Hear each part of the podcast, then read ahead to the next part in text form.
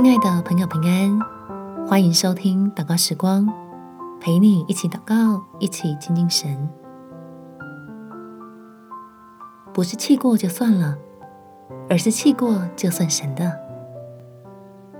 在箴言第二十五章二十一到二十二节，你的仇敌若饿了，就给他饭吃；若渴了，就给他水喝，因为你这样行。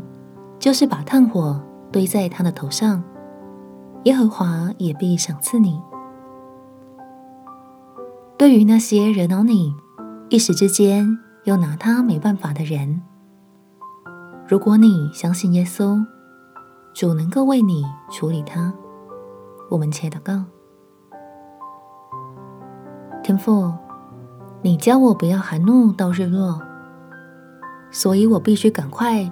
去找个好方法，抒发完自己的负面情绪，将剩下来的不甘心跟余怒，凭着信心，通通交托给你，使我的喜乐不会被讨厌的人夺去。虽然他不讲理，但是我相信真理。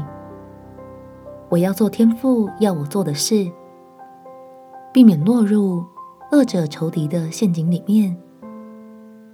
确保自己行在平安的道路上。求你使我因此能够经历属天的丰富，并不因为良善而觉得有任何的缺乏，反而真的见证你话语的信实，领受你赐给我的恩福，使我的身心强壮，需用满足，福杯满溢到。能够分享给那些需要爱的人。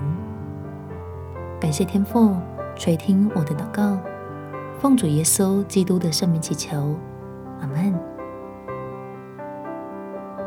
祝福你，全心依靠神，有美好的一天。